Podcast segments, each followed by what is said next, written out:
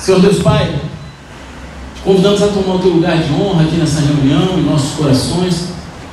Conduza-nos, Senhor, Pai, cativos a Ti nesse instante. Que nossa mente esteja completamente entregue a Ti. Que nada venha roubar os Teus filhos nesse momento.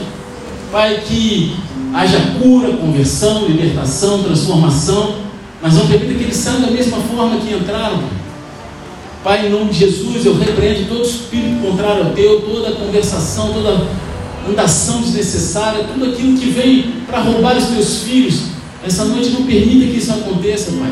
E eu clamo a Ti pela Tua misericórdia, conceda nos céus abertos, manifesta a Tua glória no nosso meio. E se você crê nisso, concorda com isso, aplaude Jesus de todo o teu coração. Glória a Deus. Glória a Deus. É, eu passei dez dias de férias aí com a família.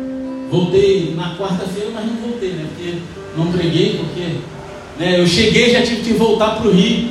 Fui no bate e volta, saí quarta-feira de manhã cedinho de moto fui fazer uma consulta lá de manutenção da minha cirurgia e cheguei em cima da hora aqui e eu voltei falando algo. Não vou falar não porque né,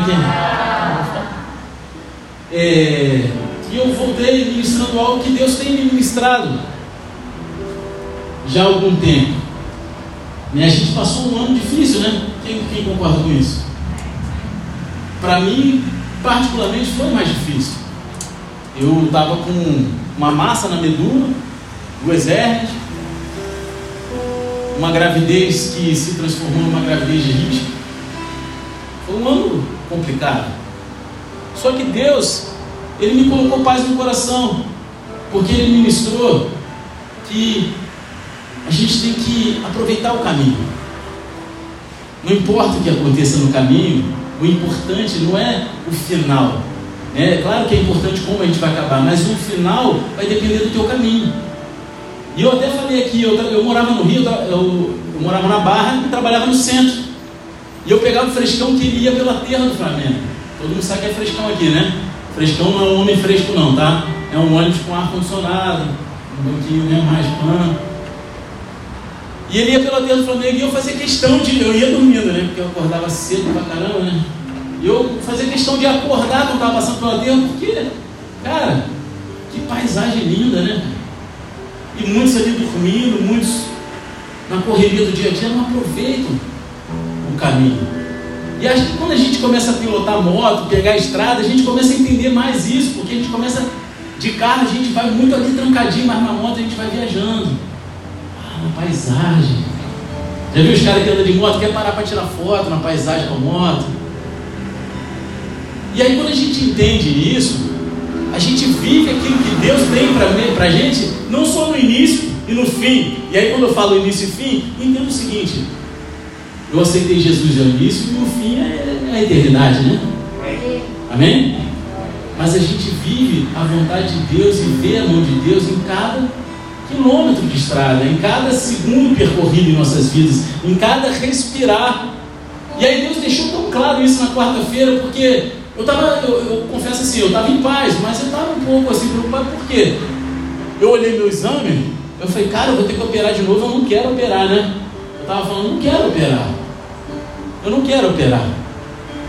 E aí tinha combinado de ir com, com o irmão aqui, mas o irmão, né, pan, e Deus preparou para ir sozinho mesmo. E eu fui. E aí estava aquela super lua, né? Cara, eu fui viajando, porque eu saí 5 horas da manhã daqui, tá?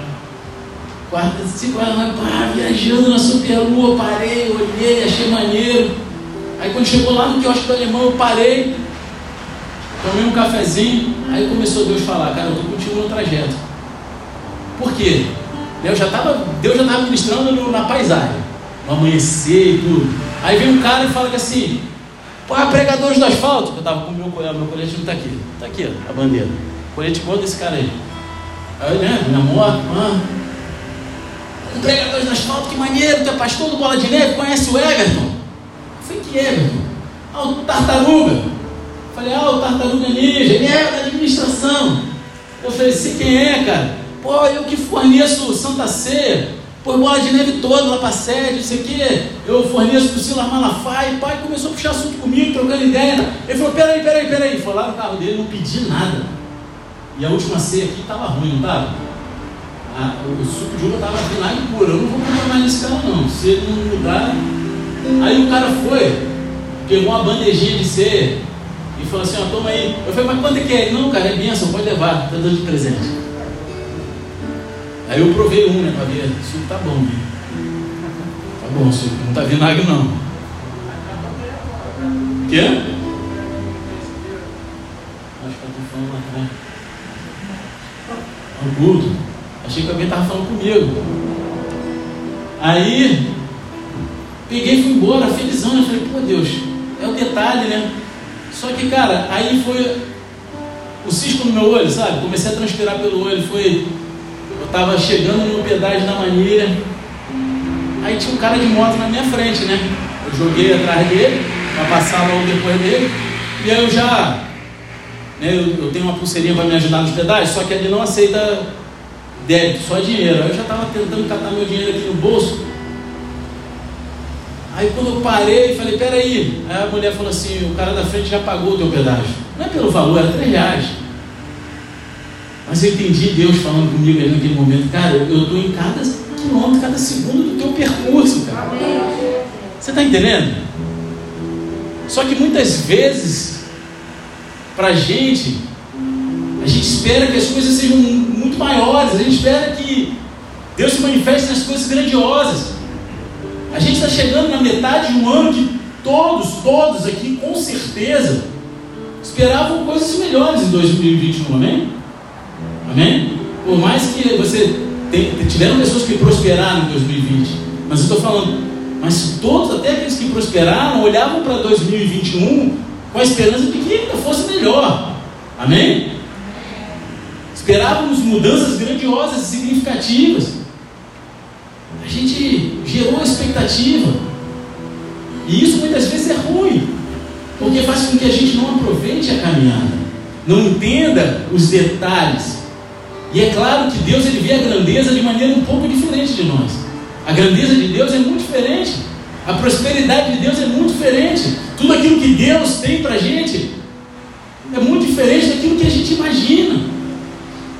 Então eu achei apropriado trazer na noite de hoje aquilo que a Bíblia diz sobre a verdadeira grandeza de Deus, aquilo que Deus considera como grandeza, o que é a verdadeira grandeza de acordo com a Bíblia. E agora que a gente vai começar o culto, amém? amém. E para você, para a gente ilustrar, eu quero que vocês abram a palavra de Deus em Deuteronômio 4, 5. Capítulo 4, versículo 5. Quem for achando, dá um eita glória aí, bem pentecostal. Se você não tiver Bíblia, pega a carona na televisão.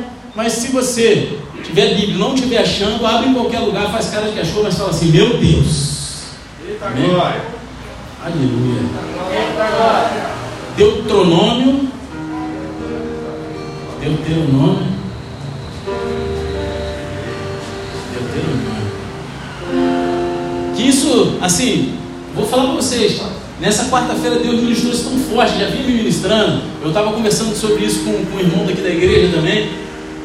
Cara, que quem ia pregar era o Gelson, né? Mas eu passei meia hora aqui falando sobre isso antes de entregar o microfone para ele. Quase que eu não entrego o microfone. E aí teve a galera, não, continua, continua, mas não pode, Deus tem ordem de licença, amém? Não é isso? As coisas são ordenadas. Então tem um momento certo para todas as coisas. E hoje a gente vai falar sobre a grandeza de Deus. Amém? Todos acharam? Cadê os crentes dessa casa? Aleluia! Hoje o culto vai demorar três horas e meia, né?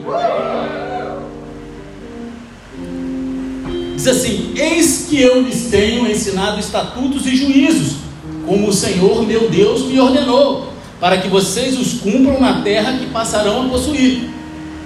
Portanto, guardem e cumpram essas leis, porque isso será a sabedoria e o entendimento de vocês aos olhos dos povos que, ouvindo todos esses estatutos, dirão: de fato, este grande povo é gente sábia e inteligente. Pois que grande nação há que tenha deuses tão chegados, assim como o Senhor, o nosso Deus, todas as vezes que o invocamos. E que grande nação há que tenha estatutos e juízos tão justos como toda esta lei que hoje eu lhes proponho. Amém? Então a pergunta que eu quero fazer para vocês essa noite: o que torna uma pessoa grande? o que torna uma nação grande, o que torna uma igreja grande. Eu suponho que pessoas diferentes definam grandeza de várias maneiras, amém? Cada um vai ter ali aquele pensamento: ah, não, isso vai me tornar grande, isso vai tornar essa igreja grande, isso vai tornar o Brasil grande. Só que algumas dessas, desses sentimentos, dessas opiniões, elas valem a pena ser consideradas, mas outras facilmente poderíamos descartar, amém? Porque talvez não sejam baseadas na Bíblia, estejam baseadas naquilo que a gente acha em nossos corações. O mundo, ele tende a definir a grandeza em termos de poder, riqueza, status ou fama. Só que nenhuma dessas coisas produz grandeza duradoura. Nada disso produz grandeza eterna. O poder, ele é temporário e ele muda constantemente. Um dia o cara é rei, no outro ele não é mais. Um dia ele é presidente, no outro ele não é mais. Ele é deputado, não é mais. Um dia ele é diretor da empresa, no outro ele não é mais. Amém? A riqueza, ela é relativa. Tem pessoas que são milionárias em contas bancárias, mas são pobres de espírito. Estão em depressão, ansiosos, angustiados. Então a riqueza é algo muito relativo, amém? Amém? Amém. E status, fama, geralmente é baseado em coisas externas trazem problemas. Amém? E hoje a gente vive num mundo. Hoje eu estava vendo uma pregação que eu escutei o cara falando: o que, que as pessoas fazem para ganhar likes, fãs e status? Rebola com a bunda pro alto, tira foto de biquíni, ostenta carros talvez não consiga nem pagar, ou até que nem pago, mas desnecessário só para ostentar, só para ganhar like que é bonito, né? Eu até lancei um movimento aí. Vamos postar aquilo que ninguém postaria? Conta para pagar, estou indo dar uma defecada. Que a minha esposa escandaliza. Estou com dor de barriga. Ninguém posta isso porque não dá like, não dá fama. E as pessoas chegaram ao ponto de fazer coisas absurdas para ganhar os likes, ganhar status e fama. E acham que isso é grandeza. Eu tenho 65 mil seguidores. Conhece, tu conhecer um décimo deles, um milésimo. Você está entendendo? Eles te seguem por quê? Qual é o interesse deles na tua pessoa? Jesus ele definiu grandeza em termos de servidão e humildade. Jesus ele disse aos seus discípulos lá em Marcos 10, 43: Quem quiser tornar-se grande entre vocês, que se coloque a serviço dos outros, e quem quiser ser o primeiro entre vocês, que seja servo de todos. Será que aqueles que te seguem, aqueles que te buscam nas redes sociais, é porque você é um servo? É porque você se coloca na situação de servo ou porque você ostenta as coisas? Ele falou essas palavras. Jesus ele falou isso logo depois de pegar os discípulos discutindo sobre qual deles era o maior. Jesus chega lá, os caras estão lá discutindo, não, porque pai, eu sou maior, eu, Jesus me ama mais, eu não sei o quê, quando ele morreu, que você é o cara. Aí Jesus ele até chama uma criança e coloca entre eles e diz: quem se humilhar como essa criança é o maior no reino dos céus. Está entendendo o que é grandeza aos olhos de Deus? Amém? Amém. Embora a gente possa lutar, como os discípulos lutaram, em querer ser o maior, querer ter mais fama, querer ocupar assim, posições de destaque, há um problema diferente que eu quero que a gente examine nessa noite. Hoje eu quero examinar o problema de invejar outras pessoas que parecem ser maiores aos olhos do mundo. Você é cristão e fica olhando para aquele cara que é mundano, que não conhece Jesus Cristo e fica invejando a posição dele, o que ele tem, o que ele está conquistando. Você fica desejando algo que. Sabe, porque é uma inveja baseada em uma falsa estimativa de grandeza. E isso só pode ser neutralizado pelo entendimento da verdadeira grandeza conforme Deus a revela em Sua palavra. A grandeza de Deus não está nessas coisas que a gente vê no mundo, mas sim está no pedágio de 3 reais. Está na brisa suave. Você está entendendo? Essa está a grandeza de Deus. Em nossa passagem em Deuteronômio, três vezes Israel é chamado de uma nação grande, uma grande nação. Cada vez essa grandeza é descrita em contraste com as outras nações. Cada vez que Deus discorre ali, ela é descrita em contraste às outras nações. No primeiro caso, as outras nações traçam um contraste elas mesmas. Na segunda e na terceira instância, Moisés compara Israel com as outras nações. Todas as três vezes que Israel é chamado de grande, é porque ela tem algo que as outras nações não têm. É porque Israel tem algo que as outras nações não têm. Vocês estão aqui comigo? Amém. E há uma verdade importante escondida para nós aqui. Vocês querem ouvir? Só três pessoas, acho que eu não vou falar. Sim. Existe uma verdade muito importante aqui. Como cristãos, é errado a gente invejar aquele aqueles no mundo que estão ao nosso redor que não conhecem Cristo. É errado.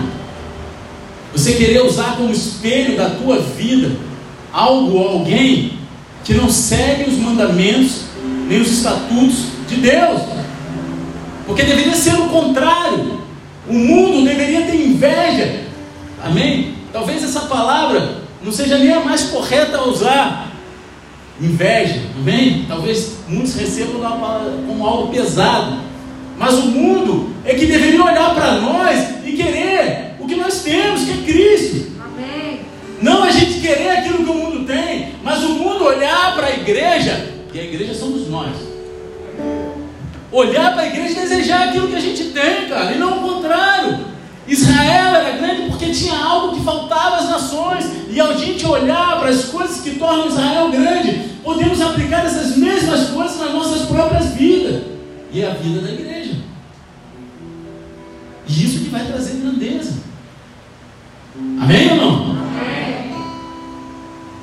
E é claro que isso não deveria nos surpreender. Não deveria ser uma surpresa para ninguém.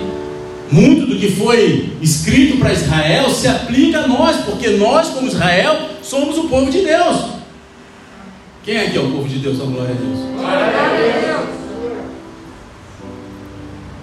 Agora, com certeza existem diferenças importantes entre Israel do Antigo Testamento e o povo de Deus hoje. Mas também existe uma continuidade. E essa continuidade torna a aplicação não apenas possível, mas essencial para nossas vidas. Então, o que é a verdadeira grandeza, pastor? Você está me enrolando? Não, eu estou só te jogando um panorama para você entender. A gente vai ver três marcas da verdadeira grandeza hoje, todas encontradas nesse versículo de Deuteronômio. Essas são as únicas? Não, não são as únicas marcas de grandeza bíblica, não. Você vai encontrar outras na Bíblia. Mas são três importantes que merecem um olhar mais atento. E todas as três se aplicam à igreja e ao cristão individual. Em primeiro lugar, a primeira marca de grandeza que a gente encontra no nosso texto é a reputação de sabedoria e entendimento, de inteligência. Lá no versículo 5 fala: Eis que eu lhes tenho ensinado estatutos e juízos, como o Senhor meu Deus me ordenou, para que vocês cumpram a terra que passarão a possuir. E aí ele continua, vai continuando e fala: é, e o povo dirá, né? Os outros, as outras nações, põe aí, põe aí de novo, que eu não copiei aqui, demônio. Possuir, passa para vocês.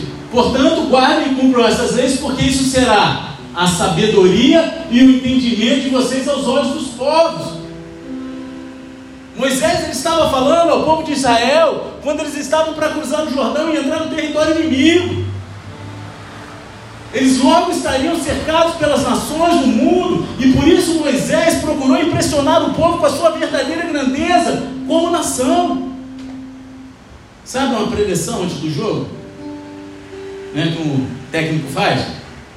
O técnico chama o time né, de canto. Quem, quem, quem já foi atleta, já jogou algum time aí, mesmo que seja no dente de leite da escola, levanta a mão. Sabe quando não chega o técnico antes do jogo e fala alguma coisa para motivar, mostrar que era isso que Moisés estava fazendo com a galera, mas Moisés estava usando verdades, verdades espirituais e celestiais para o povo entender que a grandeza deles não estava dentro deles, não era, não partia deles, amém? Mas vinha de Deus. A verdadeira grandeza. E sua grandeza não estava no que eles tinham em comum com essas nações, mas sim naquilo que distinguia eles dessas nações. Não era no que eles tinham em comum.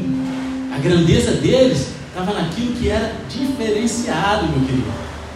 Ele disse: Eis que eu lhes tenho ensinado estatutos e juízos como o Senhor, meu Deus, me ordenou. A palavra estatutos aqui ela se refere a regras e preceitos a serem obedecidos. A palavra juízos aqui é uma palavra às vezes traduzida na Bíblia como justiça ou julgamento. Fala das consequências justas que Deus construiu em sua lei. Porque as leis de Deus elas são justas. Observe que Moisés ele destaca o seu relacionamento pessoal com Deus aqui. Ele não diz apenas: Deus me ordenou que eu ensinasse essas coisas para vocês. Ele não falou, ó, Deus falou que é por falar isso para vocês. Mas sim, o Senhor, meu Deus. Ele destaca o relacionamento dele. É o Senhor, meu Deus. Ele não é um Deus. Ele é o Senhor, o meu Deus. Observe também o propósito de Deus ao ordenar a Moisés que ensinasse os seus mandamentos aos israelitas.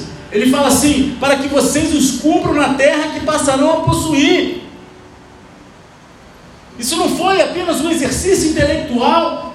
Esses decretos e leis eles deviam ser seguidos especificamente. Eles deviam ser seguidos na terra em que estavam entrando. Meu querido, você não foi chamado para ir lá no mundo viver o que o mundo vive. Você foi chamado para ir lá no mundo viver os decretos e leis de Jesus. É onde você está sendo enviado, você tem que viver aquilo que está na Bíblia. Não é só pregar. Agora você tem que entender duas coisas sobre a terra em que eles estavam entrando. Em primeiro lugar, essa terra era perversa e ímpia, além de qualquer coisa que você possa imaginar. Imagina algo muito ímpio. Hoje, talvez aquele lugar fosse pior. Estava cheio de idolatria, imoralidade sexual, rituais pagãos e até sacrifício de crianças. Ainda temos sacrifício de crianças hoje em dia. Muita gente bota debaixo dos panos, esconde, mas tem. Mas era muito mais aberto, não era escondido. Os caras seguiam aquela religião e aquilo era adorar o Deus deles, chegar e tacar fogo na criança. Eles estavam entrando nessa terra. Então, em segundo lugar, a terra deveria ser conquistada e subjugada. Israel deveria tomar posse dela, literalmente, para herdar a terra. Essa foi a promessa de Deus para eles. Você não foi chamado para entrar lá e se misturar. Você foi chamado para entrar lá e tomar posse. Essa é a grandeza de Deus. Fazer a diferença. Transformar o ambiente. Mudar a trajetória e a história daqueles que estão lá fora. E assim, no meio das nações ímpias, Israel foi instruído a tomar uma posição. E assim como os cristãos devem estar no mundo, mas não ser no mundo. É o que eu sempre falo aqui, a gente é extraterrestre, amém? A gente está nesse mundo, mas a gente não é desse mundo. Eu falo sempre pro meu filho, meu filho gosta dessa história que a gente é extraterrestre. Acredita que é extraterrestre? Acredito que eu sou. Eu estou no mundo, mas não sou desse mundo. Israel, ele devia estar na terra, mas não ser daquela terra. Eles foram separados pelos ensinos de Deus. Eles tomariam posse, eles herdariam a terra. Você quer herdar aquilo, tudo que Deus falou que você tem para herdar? Quer? Siga os estatutos. Viva em sabedoria e entendimento de Deus, não do teu. Busca aquilo que é do alto. Essa é a verdadeira grandeza. Aí no versículo 6 a gente chega à parte sobre a sabedoria e entendimento. Quando fala das leis de Deus, Moisés diz o seguinte: Portanto, guardem e cumpram essas leis, porque isto será a sabedoria e o entendimento de vocês aos olhos dos povos, que ouvindo todos esses estatutos dirão: De fato, este grande povo é gente sábia e inteligente. Será que o mundo tem olhado para a gente como crente, tem olhado assim, pô, esse povo é sábio e inteligente ou povo imbecil e estúpido? Muitas vezes tem falado essa segunda parte, né? Pesado, pastor, mas é verdade. É verdade. Eu vejo que misericórdia tem cada crente que, que, que usa as redes sociais para fazer vergonha. Para fazer vergonha. Moisés diz: observe ensinamentos cuidadosamente, e eles demonstrarão sua sabedoria e compreensão às nações, literalmente, diante dos olhos das nações. Em outras palavras, Moisés está dizendo a Israel: você está em exibição, está todo mundo te olhando, todo mundo espera ver algo diferente em vocês. E o mesmo é verdade hoje para os cristãos da igreja. Você também está em exibição no mundo. As pessoas estão olhando para você, elas esperam algo diferente de você e não o mesmo daquilo que está lá fora. Você está olhando como o mundo olha para a igreja? O que, que o mundo vê na gente? Quando o mundo olha para você, o que, que ele vê? Se pegar o teu Instagram e o Instagram de uma pessoa do mundo vai ser igual, tem alguma coisa errada. Você está entendendo? Pegar o teu Facebook de uma pessoa do mundo vai ser igual. Chegar na tua casa e for tudo igual, tem alguma coisa errada. Você está entendendo? Como cristão, a gente leva o nome de Cristo. A igreja de Jesus Cristo, ela representa Jesus para um mundo que está vigilante às nossas situações, às nossas. a cada atitude nossa. Quando eles olham para nós, o que, que eles veem? Tem uma frase né, que a gente posta na internet, eu usei muito. Se você fosse preso, acusado de ser cristão, haveria prova suficiente para te condenar? Está entendendo? Se você fosse preso, acusado de ser cristão, haveria provas suficientes para te condenar? Eu vi um, uma historinha, hoje também no culto, de, um, de uma igreja na época da Guerra Fria na Romênia, fazendo culto escondido. Aí chegaram quatro soldados soviéticos boladão. Ah, meu irmão, quem não negar Jesus hoje vai morrer, vai morrer. Tinha 100 pessoas naquela igreja. 93 negaram Jesus. Foram para um lado. Aí do outro lado ficou o pastor, mais seis pessoas, né? Eles ajoelharam no chão, fecharam os olhos, começaram a orar. E orando, e orando, e orando. E aí os caras, os soldados pegaram e mandaram os, os 90, não mataram os 93 não, mandou embora. Vaza, vaza, vaza, playboy, plá, tapa na cara, né? Linguajar de hoje, né? Carioquês. Aí, quando o pastor abriu os olhos, aqueles soldados estavam lá com as armas jogadas no chão. E aí o cara falou que assim, ó, a gente é cristão também. Só que a gente não pode falar para todo mundo. E a gente queria participar do culto, e a gente sabe que aqui está tendo culto clandestino, só que a gente não queria participar com um cristão hipócrita, mas sim com os verdadeiros cristãos. E aqueles que ficaram aqui são verdadeiros cristãos. Só pode continuar o culto para gente? O que o mundo está vendo na tua vida, cara? O que, que o mundo está vendo na tua igreja? Essa palavra da Escritura diz que se você seguir os ensinamentos de Deus, eles verão sabedoria e entendimento.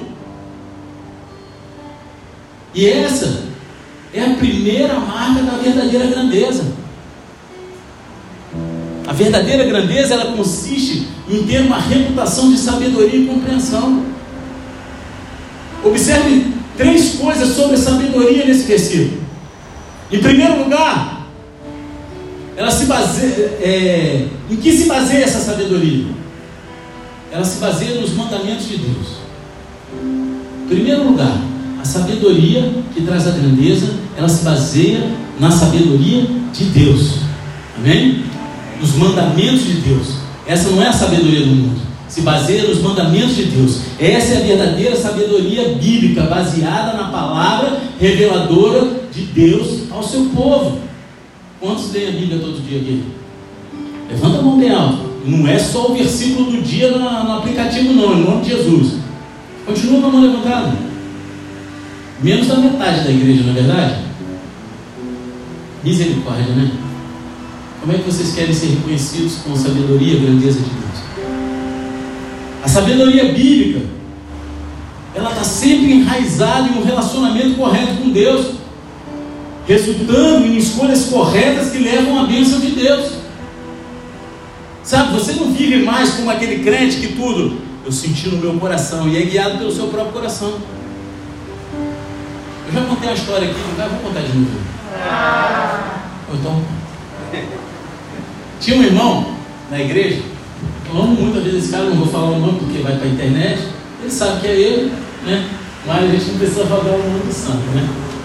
E cara, o cara tinha tudo para prosperar, inclusive ele estava prosperando, mas aí ele chega, pastor, Deus falou no meu coração que é para fazer isso. Tu via que o negócio ia dar errado, que era o coração dele. E não tinha Deus em nada na história. Pô, mas tem certeza? Não, Deus falou. Aí estava com o cara na parede. Aí de novo, terceira, quarta, quinta vez, não adiantava você aconselhar ele, ele vinha falar só para comunicar aquilo que a gente tinha tomado a decisão, não pedia nem para orar, não. Deus falou no coração. Aí chegou uma hora que eu não aguentava mais, eu falei, cara, Deus te odeia. Acho que Deus te odeia. Aí você deve falando, pô, pesado, né, pastor? Ele, pô, por que Deus me odeia? Eu falei, cara, Deus só te manda fazer coisa errada, rapaz, só coisa que te dá, te, se dá mal. Ou das duas, ou Deus te odeia, ou então você está seguindo o teu coração e não a vontade de Deus. Na hora ele ficou com raiva de mim, depois ele me agradeceu e falou que aquilo era a verdade que eu tinha falado para ele. Ele seguiu o coração dele. Você está entendendo? E muitas vezes a pessoa não busca a sabedoria bíblica e aí é guiada pelo seu próprio coração, pelas coisas do mundo, pelas coisas que ela vê. Amém? Amém, igreja? Amém. A palavra inteligente nesse versículo ou entendimento, né? Nesse versículo ela não se refere a compaixão ou empatia. Ela vem de uma palavra hebraica que significa entre. E tem a ver com discernimento ou decidir a melhor alternativa entre diferentes opções. Está entendendo? Você decidir o correto entre diferentes opções. Se você já tem uma escolha importante a fazer, dois caminhos diferentes se abriram diante de você, então você sabe a importância do discernimento, de compreender e saber o que realmente é importante e tomar a decisão certa. Isso se chama inteligência divina. Está entendendo? Já errei muito. Quantos aqui já tomaram decisões erradas? Mas foram decisões baseadas no nosso coração, não é verdade? Não é verdade? Porque, cara, quando a gente busca sabedoria divina, inteligência de vida, a gente busca, a gente vai, entre todas as coisas, a gente vai escolher o correto. A sabedoria e o discernimento divinos, eles vêm de apenas uma fonte. E a fonte é a palavra de Deus em nossos corações, em nossas mentes e em nossas vidas. Portanto, essa é uma sabedoria baseada nos mandamentos de Deus. Amém? Amém. Em segundo lugar, Observe como essa sabedoria e discernimento eles são exibidos. Eles são exibidos ao observar os mandamentos de Deus. Observar os mandamentos de Deus. Repita comigo: observar, observar. os mandamentos, mandamentos. De, Deus. de Deus. O mundo não olha tanto para a nossa doutrina quanto para nossas vidas, meu filho. O mundo, na maioria das vezes, não tem acesso à nossa doutrina, mas tem acesso às nossas vidas. Pela convivência, pelas redes sociais, pelas nossas escolhas, pelas nossas atitudes. Se sua vida reflete a verdade da palavra de Deus, então as pessoas estarão mais prontas para ouvir sobre a sua fé. A primeira pregação para as pessoas deve ser a tua vida, cara. A tua vida. A gente encontra um bom exemplo disso no livro de Tito, no Novo Testamento, onde Paulo escreve o seguinte: Quanto aos servos, que sejam em tudo obedientes ao seu Senhor, dando-lhes motivos de satisfação, que não sejam respondões, nem furtem, mas que deem prova de toda a fidelidade, a fim de que em todas as coisas manifestem a beleza da doutrina de Deus, nosso Salvador. Em outras palavras, devemos mostrar sabedoria de Deus vivendo, devemos decorar os ensinos da Bíblia com uma vida que demonstra o amor de Cristo. Sabe, não adianta você querer achar que é um grande cristão, se você está no teu trabalho, você não concorda com o teu chefe, você fica murmurando o teu chefe, os outros estão do teu lado. Está entendendo? As pessoas vão ver Cristo em você? Antes de eu, de eu, eu vir para cá como pastor, eu trabalhei num lugar durante muitos anos. E eu trabalhei lá antes de me converter, eu comecei a trabalhar lá. Então todo mundo me viu devasso, louco, fazendo um monte de besteira. E viu minha conversão. Quando eu me converti, as pessoas começaram a ver a minha diferença. Então, quando eles começavam a fofocar, a falar mal de fulano, de ciclano, da chefe, disso, daquilo, e eu estava perto, eles paravam. Eles paravam de falar. Por quê? Porque eles sabiam que eu não concordava com aquilo, eu não ia participar daquilo. Você está entendendo? E como é que é a tua atitude? E assim é em tudo. Se você não concorda com algo ou com alguém, a única pessoa que deve saber disso é aquela pessoa pela qual você não concorda. Se você não concorda comigo, você vem falar comigo. Se você não concorda com o ciclano, você fala com o ciclano. Se você não concorda com o chefe, fala com o teu chefe. Você não concorda com o prefeito, Mário te incomoda muito, ou ora pela vida dele, eu marco um gabinete lá com ele. E fala Né? Acho que ele uma vez por semana ele atende, não atende? Não é isso? Ele deveria, não é isso? Aí vai lá e, e fala com ele. Fala, cara, eu não concordo com isso. Se se ele mudar ou não, o problema é dele, cara. Mas a tua parte tu fez. Agora não fica propagando. Está entendendo? Essa é a sabedoria que vem dos céus. A nossa vida tem que ser exemplo em primeiro lugar. As pessoas têm que ver atitudes diferenciadas em nós e não atitudes iguais a do mundo. E então, em terceiro lugar, observe quem toma nota dessa sabedoria e discernimento divino. Quem toma posse são as nações o mundo ao nosso redor, eles olham para a gente, eles ficam olhando, eles estão observando. Quando você vive a vida cristã, as pessoas notam e admiram isso, elas querem isso para ela também. Eles podem nunca dizer isso na sua cara. Na verdade, eles podem fazer até o oposto. Mas eles vão notar da mesma forma. Eu ia contar a história aqui, mas já contei tantas vezes que é sempre a mesma história que eu não vou contar. né, nesse meu trabalho. Eu. Aí quando chegou lá a chefia nova por concurso, aí a pessoa me perseguia muito, sabe? Me perseguia muito. Muita coisa, muita coisa. Mas eu fazia célula dentro com a bênção dessa pessoa. Aí tinha lá uma estátuazinha, volta e caiu três vezes no chão. Pá, se a gente encostar, ainda bem que tinha um monte de cano. E ela me perseguia me perseguia, me perseguia. Aí uma vez uma pessoa chegou para ela e falou assim, pô, cara, tu persegue tanto esse rapaz, por que tu não manda ele logo embora? Joga ele para fora. Eu falei assim, não posso, ele é meu melhor funcionário. Que loucura é essa? Aquilo que eu vivi e fazia lá dentro, eu agia tão corretamente que ela não tinha nada que pudesse jogar para fora. Ela queria que eu. Sabe, pede para sair lá do Tropa de Elite? Pede para sair, quer que saia? É isso, ela queria que eu, eu pedisse para sair, porque aquilo que estava nela, amém? Não ia contra aquele que está em mim, mas a maior é que está em mim do que no mundo está. Amém? Eu saí de lá com honra, para um lugar melhor. Foi melhor para mim. Quando eu saí de lá, foi para um lugar melhor, né? Onde eu tinha né, mais liberdade, ganhava mais, tudo. Então você entenda que a sua vida as pessoas vão notar aquilo que você faz. As pessoas podem até não, não gostar de você, não falar isso na tua cara. Ela nunca falou para mim, você é o meu melhor funcionário. Nunca, nunca olhou na minha cara e falou isso. Mas várias pessoas chegaram para mim e falaram que ela falava isso por trás de mim, por causa das minhas atitudes. 1 Pedro 2,12: Tendo conduta exemplar no meio dos gentios, para que, quando eles os acusarem de malfeitores, observando as boas obras que vocês praticam, glorifiquem a Deus no dia da visitação. Moisés ele disse a Israel: As nações verão suas vidas e exclamarão: De fato, esse grande povo a gente sabe é inteligente. Boa reputação e sabedoria costumam estar associadas na Bíblia. Pensa em José no Antigo Testamento, quando José disse a Faraó: José chega para Faraó, vai dar o discernimento do, dos sonhos de Faraó. Aí, quando acaba o discernimento, ele chega para Faraó e fala assim: Agora, pois, Faraó, devia escolher um, um homem ajuizado e sábio e encorajá-lo de dirigir a terra do Egito.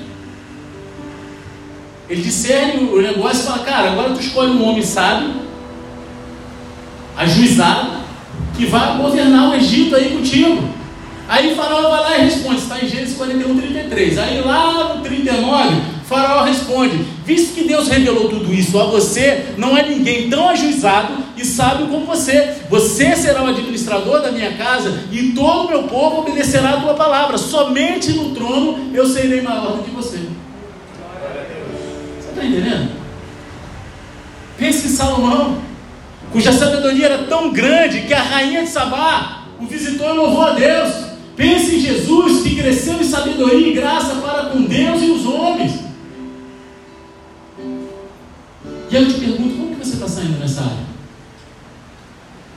Como estão, estamos indo hoje na igreja? Nessa área de sabedoria, discernimento, inteligência, compreensão.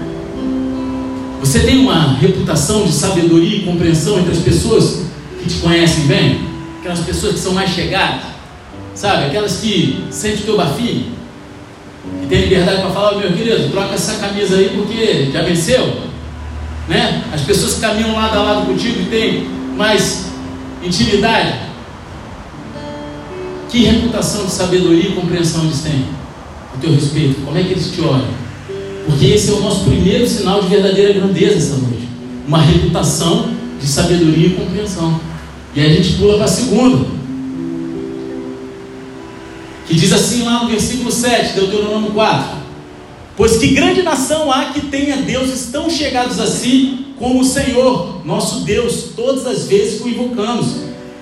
Outro sinal de grandeza é, um, é, que nós temos um Deus que está perto de você quando você ora, quando você o invoca. Isso é o maior sinal de grandeza, é um dos maiores sinais de grandeza que você pode ter. É um Deus que está junto de você quando você o invoca. A sabedoria e o entendimento da palavra de Deus são maravilhosos, mas o que poderia ser maior do que isso? O Senhor nosso Deus está perto sempre que oramos a Ele. Isso é uma promessa maravilhosa, não é não? Amém não? Amém. Eu acho isso um privilégio. Quem acha isso um privilégio? Na versão King James, Moisés disse a Israel: Pois que grande nação tem um Deus tão próximo e pessoal como o Senhor nosso Deus, sempre que o invocamos. Um Deus tão próximo e pessoal as outras nações adoravam ídolos e deuses feitos de madeira e pedra. Eles adoravam deuses que estavam distantes, e mesmo que o ídolo estivesse próximo, ainda não conseguia responder às suas orações. Vocês estão entendendo? Eles não conseguiam nem ouvir as suas orações. Mas o verdadeiro Deus do universo, Ele está perto de cada um de nós. Sempre que a gente ora a Ele, Ele está aqui do nosso lado, Ele está dentro do nosso coração, dia e noite, sozinho no meio da multidão, na alegria e na tristeza na saúde ou na doença. É um casamento, meu filho. Nós somos a noiva e ele é o noivo. Deus está sempre presente, Ele sempre vai ouvir você. Você nunca será transferido para o corrente de voz, sabe? Quando você liga para a pessoa e aí, ah, essa mensagem está sendo caminhada para a caixa de pessoas, não tem isso com Deus, meu querido. É ligação direta. Não tem chamada em espera. É videoconferência diretão, boladão. É videoconferência, cara. Sem interrupção, sem queda de internet. Deus está sempre disponível para a gente. Salmo 145, 18 diz assim: Perto está o Senhor de todos os que o invocam, de todos os que o invocam em verdade. Aleluia adianta querer invocar Deus só da boca para fora, não. Deus conhece teu coração, cara. Salmo 46, 1. Deus é o nosso refúgio e fortaleza, socorro bem presente nas tribulações. Tiago 4,8. Cheguem perto de Deus e ele chegará a vocês. Deus não apenas ouve e responde às nossas orações, mas Ele está perto de nós quando oramos. Que motivação maravilhosa para a gente orar. Não apenas para a gente conseguir algo, sabe? Aquela oração, Senhor, me dá um carro zero, me dá um isso. Sabe aquela oração do crente da Doni? Sabe qual é? Me dá, me dá, me dá, me dá. É o cara que só ora pedindo. Sabe, essa é a maior motivação, não é quando a gente quer conseguir algo, mas para a gente se achegar a Deus, para conhecer a Sua presença, conhecer a Sua segurança, conhecer a paz que excede todo entendimento, porque é isso que sentimos quando estamos na presença de Deus.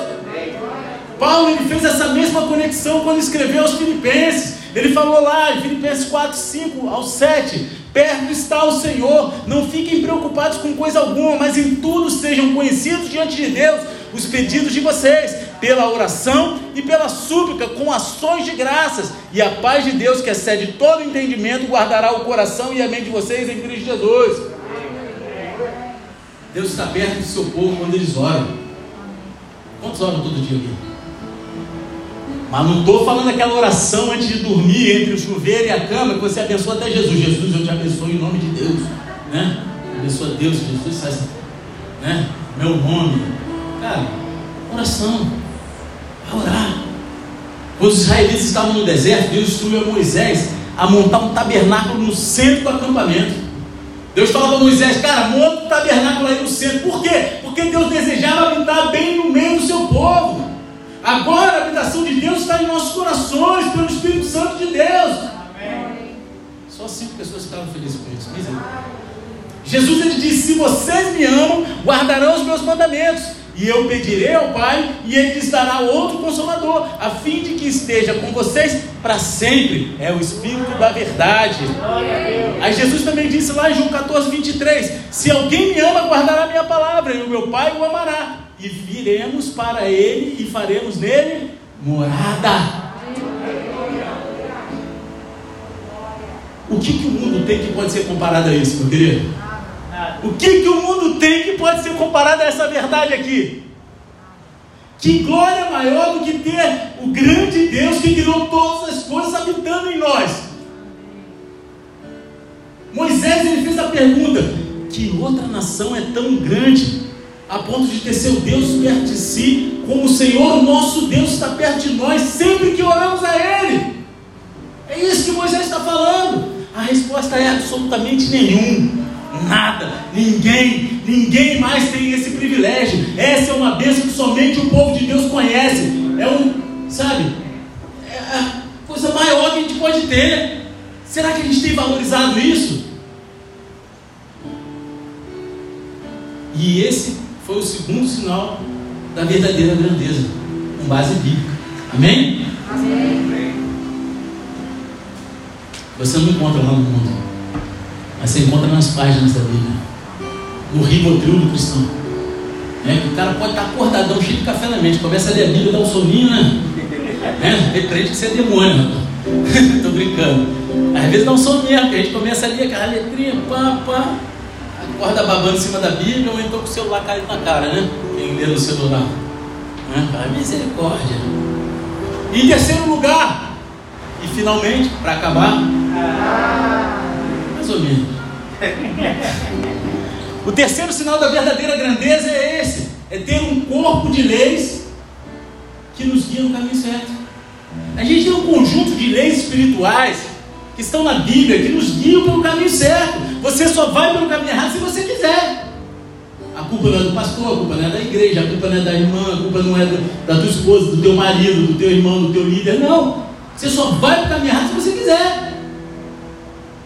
Versículo 8 ele fala: Em que grande nação há que tem estatutos de juízos tão justos como toda essa lei que hoje eu lhes proponho. Deus deu 600 e não sei quantos, 613, né? Ordenança de Moisés, é isso? O cara fez teologia, está mais fresquinho, né? Está fresquinho? Não, mais ou menos, um pouco. Né? Jesus, Deus, ele deu 603 ordenanças a Moisés. Só que todas elas formam um conjunto de lei que pode se resumir: amará o seu Deus acima de todas as coisas. Amém? Amém. E amará o próximo como a si mesmo mas está englobando todos os 613. E isso tudo, esse conjunto de leis celestiais que estão entregues para a gente na Bíblia, é um sinal da verdadeira grandeza. Conhecer a palavra de Deus, se guiado pelos seus mandamentos, conhecer o caminho da justiça. Conhecer a palavra de Deus é conhecer a mente de Deus, e isso é um privilégio maravilhoso para cada um de nós. E mais uma vez, essa é uma bênção conhecida apenas pelo povo de Deus. Aqueles que buscam conhecer a verdade. O mundo não entende que os mandamentos de Deus levam a bênção, eles não entendem. Eles chamam a gente de Bíblia, de bitolado, de um monte de coisa que eles não entendem. Eles não conseguem compreender. A maioria das pessoas pensa que os mandamentos de Deus vão sufocar, que vão restringir as suas escolhas, ou vai arruinar a tua diversão. Eu era assim, né? Porque muitas vezes, de uma maneira errada, chegavam para mim, tu tem que parar com isso, parar com aquilo, parar com isso. Eu falo, cara, eu não vou poder mais fazer nada. Só que hoje, cara, eu me divirto. Antes. Tem comunhão, dou uns rolezão de moto, com mais segurança, porque antes era uma loucura. Você está entendendo?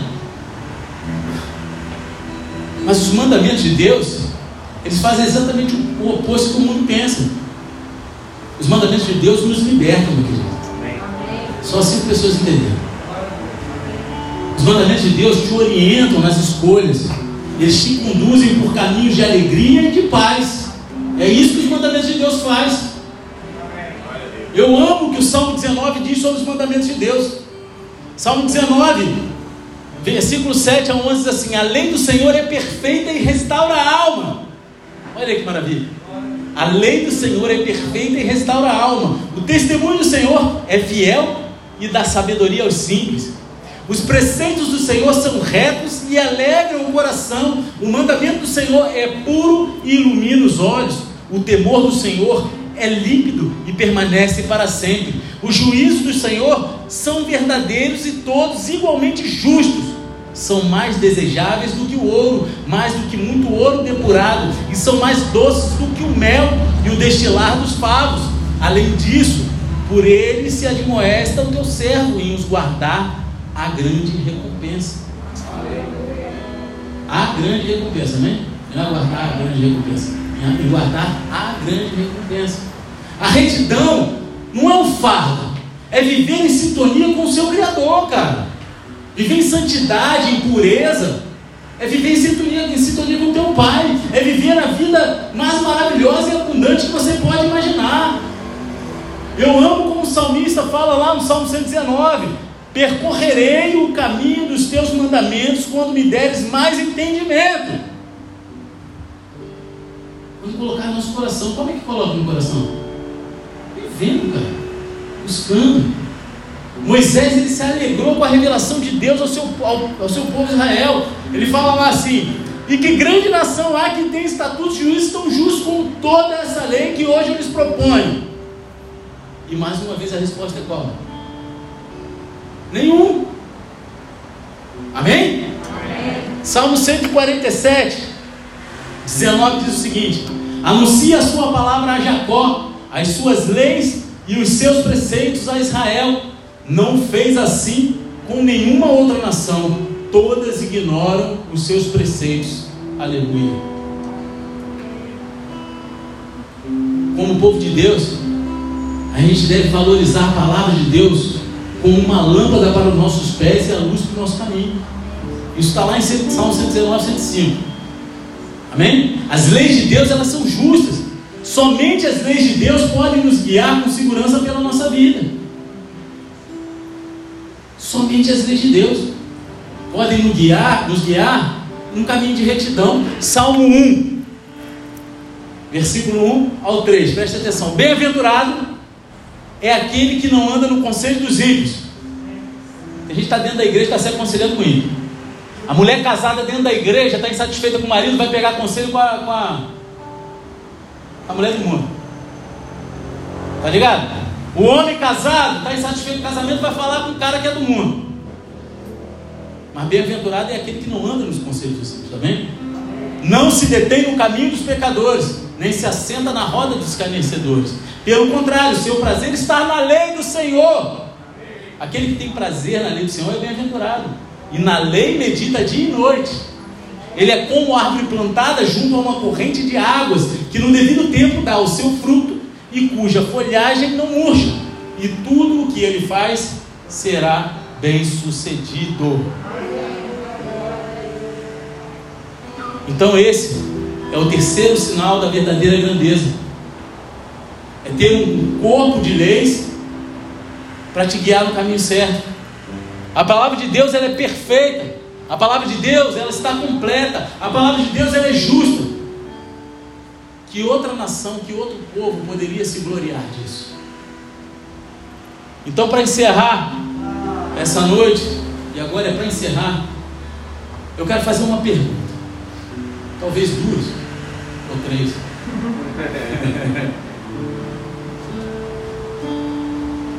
Você tem tido inveja do mundo ultimamente? Seja sincero com você mesmo. Você tem olhado para as coisas e para as pessoas que vivem uma vida mundana, tem tido inveja de algo? Algo que tem subido ao teu coração? Você, por um acaso, aderiu a algum falso sistema de grandeza que te deixa descontente com a sua própria caminhada e vida cristã, descontente com a tua liderança, com a tua igreja, com o teu ministério? O inimigo adoraria nada mais do que te enganar e te arrastar dessa maneira. Não deixe ele fazer isso. Abaixa a cabeça e feche teus olhos em nome de Jesus.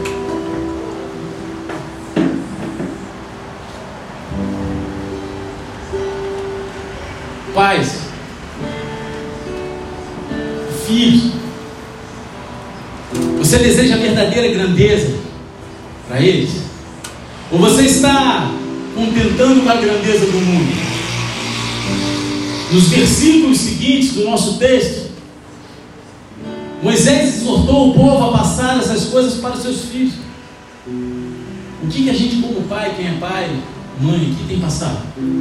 Você só pode transmitir aquilo que é real na tua própria vida. E isso cabe a você que é líder, você que é chefe, você que tem uma posição de cargo acima de alguém, seja ele secular ou espiritual. Você está procurando a verdadeira grandeza para você e para os seus filhos? Ou somente uma imitação barata? Um grande pregador do século XIX escreveu algo que eu achei pertinente trazer aqui para vocês hoje. Ele diz assim: aqui está a verdadeira grandeza moral em todos os momentos e em todos os lugares, para uma nação, para um povo, para uma família ou para um indivíduo, ter o Deus vivo perto de nós, ter o doce privilégio de invocá-lo em todas as coisas, ter seu poder e misericórdia sempre exercidos para conosco, ter a luz de seu abençoado semblante brilhando com aprovação sobre nós em todos os nossos caminhos, ter o efeito moral de seus justos estatutos e santos mandamentos vistos em nossa carreira prática, dia a dia, para que Ele se manifeste a nós e faça morada conosco. Que linguagem humana pode expor adequadamente a profunda bem-aventurança de privilégios como esse? E ainda assim, eles são colocados pela graça infinita ao alcance de todos os filhos de Deus na face da terra. Por que invejar o mundo? Por seus lamentáveis pecados e troféus pequenos. Em vez disso, siga o caminho da grandeza de Deus. Ganhe uma reputação de sabedoria e compreensão. Alegre-se no Deus que está perto de você sempre que você ora a Ele. Não importa a tua circunstância, como você esteja vivendo. Se achegue a Ele e Ele vai se achegar a você. Agradeça a Deus por Sua palavra, para guiá-lo e para julgá-lo, porque Ele deixou algo para te encher, para te transformar o mundo, ele pode estar procurando alguns bons homens, mas Deus está gerando grandes homens e mulheres para esse reino dele. Ele está procurando uma grande igreja que alcançará esse mundo para Cristo, como Paulo escreveu a Filipenses. Mas tudo que foi para o meu proveito, agora considero perda por causa de Cristo. Além do mais, considero tudo uma perda em comparação com a grandeza insuperável de conhecer a Cristo Jesus, o meu Senhor. Essa é a verdadeira grandeza. Se você está aqui dentro essa noite, você sabe que essa palavra foi com você. Você sabe que você vem à igreja, você conhece a palavra, você acredita. seus desejos são movidos por uma sociedade e não por um reino. Aquilo que você tem buscado, você quer conciliar, mas não dá, meu pai. Não tem em cima do muro.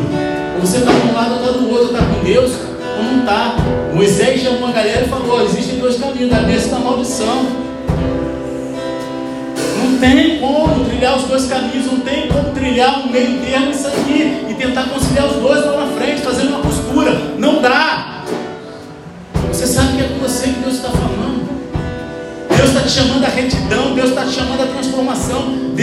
chamando a sabedoria e discernimento, Deus está te chamando a orar, porque Ele quer estar perto de você o tempo todo, Ele está te chamando a chegar perto dEle. Você sabe que é com você, levanta, levanta do teu lugar de Jesus, fique em Deus, você sabe que Deus falou contigo, fique bem. Você sabe que essa palavra, esse culto parece que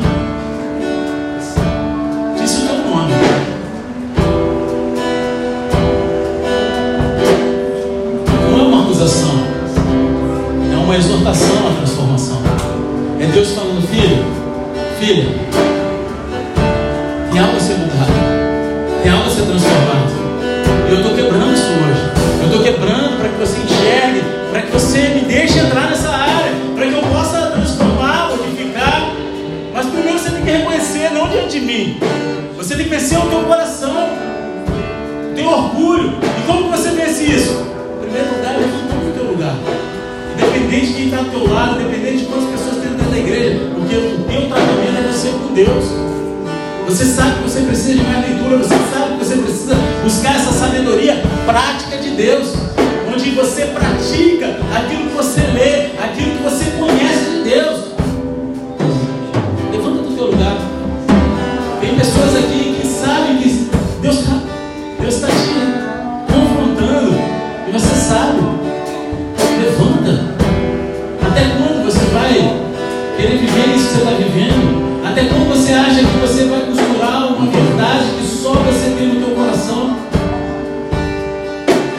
Só existe uma verdade, diz o Senhor Exércitos.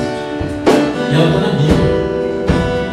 Porque é ali que Ele deixou toda a verdade para que tivéssemos sabedoria, compreensão, para que aprendêssemos a orar e a caminhar debaixo de leis espirituais, com discernimento e inteligência divina celestial, seguindo os mandamentos, os justos mandamentos de Deus. Deus Pai,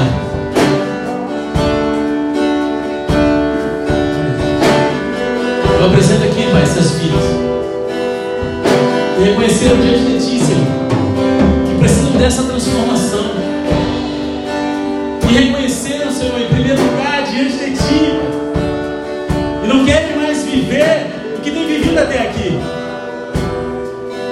Derrama sobre eles, Senhor, fome e sede de Ti. Fome e sede pela Tua palavra, pela Tua presença, Pai. Que eles possam ter experiências sobrenaturais contigo. Em nome de Jesus. Derrama